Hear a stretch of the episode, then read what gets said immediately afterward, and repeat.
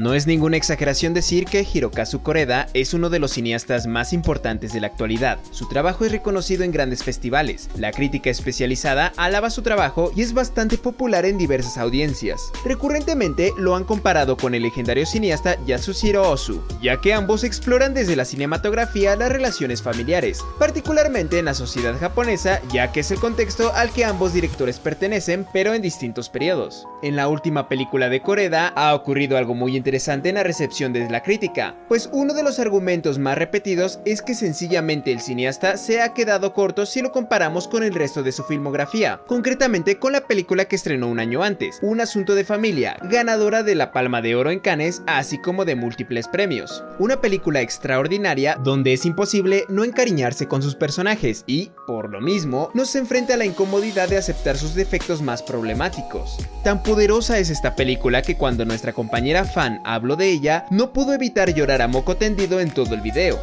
Ok, eso no pasó, pero sería algo completamente entendible si lo hubiera hecho.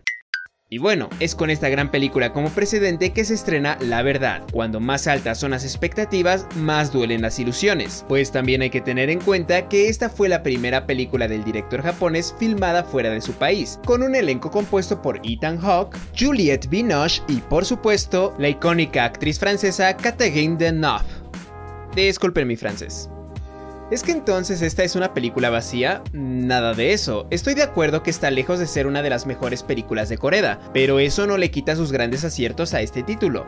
La película gira en torno a Fabienne, una de las divas más grandes de Francia, si no es que la más grande, quien está por sacar a la venta su libro de memorias titulado La Verdad. Con el pretexto de celebrar esto, recibe la visita de la familia de su hija Lumière, conformada por un no muy afamado actor estadounidense y una pequeña niña rubia llamada Charlotte. Lumig le reclamará a su madre que sus memorias sean de nula veracidad, y es que lo que escribió la diva está tan alejado de la realidad que ni siquiera mencionó la existencia de su asistente, quien la ha acompañado gran parte de su vida. Esto por supuesto indigna al hombre, por lo que decide dejar a su suerte a la actriz justo antes de comenzar el rodaje de una nueva película. Será entonces que Lumig se encargue de ayudar a su madre a partir de este momento.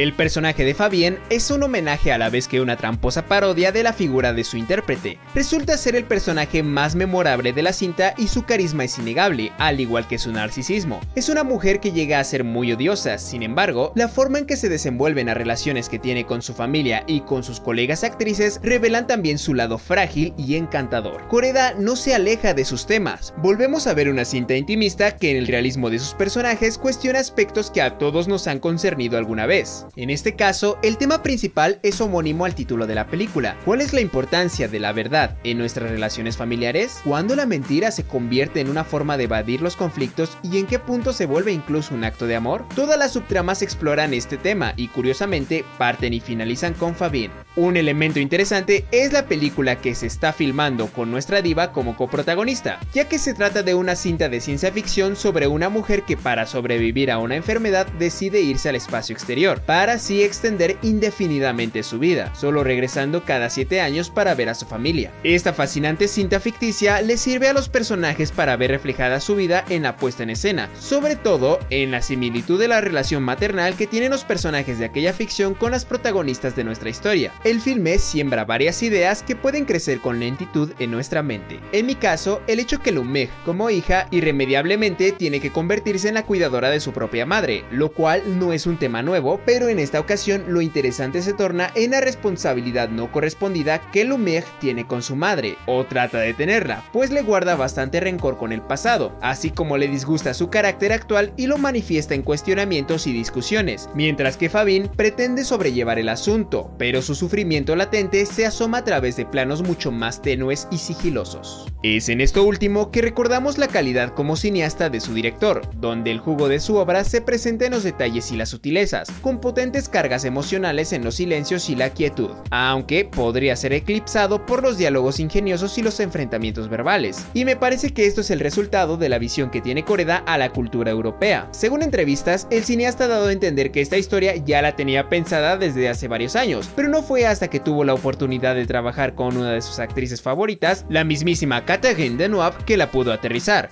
Y aunque ha dicho que no tuvo particular fijación con el hecho de que la historia se lleva a cabo en Francia, sí apremia ciertos aspectos del país como elemento narrativo en la película, el más evidente de ellos, el clima, y por lo tanto no me parece descabellado que en esta ocasión dotara de explosividad a sus personajes, en el entendido que es una familia con dinámicas bastante diferentes a las del país del sol naciente. Otro punto que también notamos en otros títulos del cineasta es el aprendizaje de sus personajes infantiles, en esta ocasión a través de la pequeña Charlotte, cuya limitada participación resulta bastante significativa, ya que ella se relaciona con Fabien desde la inocencia, pues ella no tiene idea del peso mediático ni simbólico que significa que su abuela sea una diva del cine francés. Para la pequeña, la cualidad de su abuela es la posibilidad de que sea una bruja, detalle que me pareció rendir homenaje a Piel de Asno, una de las películas más populares protagonizadas por Dunois, donde interpreta a una adorable princesa, cuya bondad y pureza es uno de los papeles que ayuda a construir la visión idílica que los medios y espectadores suelen hacerse de las actrices famosas de antaño. No por nada, desde el inicio del filme, el personaje de Fabienne menciona que lo importante no es la verdad, sino que sus seguidores piensen que ella tuvo la vida que ellos se imaginan. En definitiva, creo que es una película que en primera instancia parece un melodrama familiar un tanto sencillo, pero en realidad tiene mucho material para generar conversación. En fin, ese es mi comentario sobre La Verdad. Si no la han visto y están en la Ciudad de México, espero puedan darle una oportunidad ahora que la han programado en varias salas. Y si están en otro lado, seguramente la encontrarán en algún generoso festival online. Muchas gracias por su apoyo, espero sus comentarios en la sección de aquí abajo. Ahí la vemos.